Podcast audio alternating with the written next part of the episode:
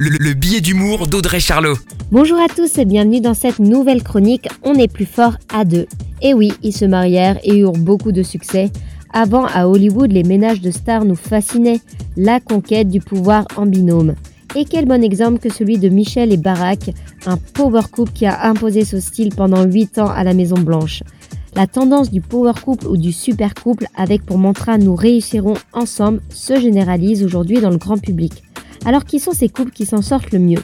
Ce sont les couples biactifs qui se portent, qui s'entraident, se tirent vers le haut. Le monde du travail est tellement dur de nos jours, autant être deux. Chacun sait y mettre du sien, faire des sacrifices pour la carrière de l'autre. Avant tout, je dirais que le couple, bah ça se travaille, ça se construit à deux. Rien n'est jamais acquis. Alors soyons des Beyoncé, Jay-Z ou Meghan Markle et Prince Harry pour les plus anciens. Très belle semaine à tous. La, chronique de Charlot, à retrouver en podcast sur itswanradio.com.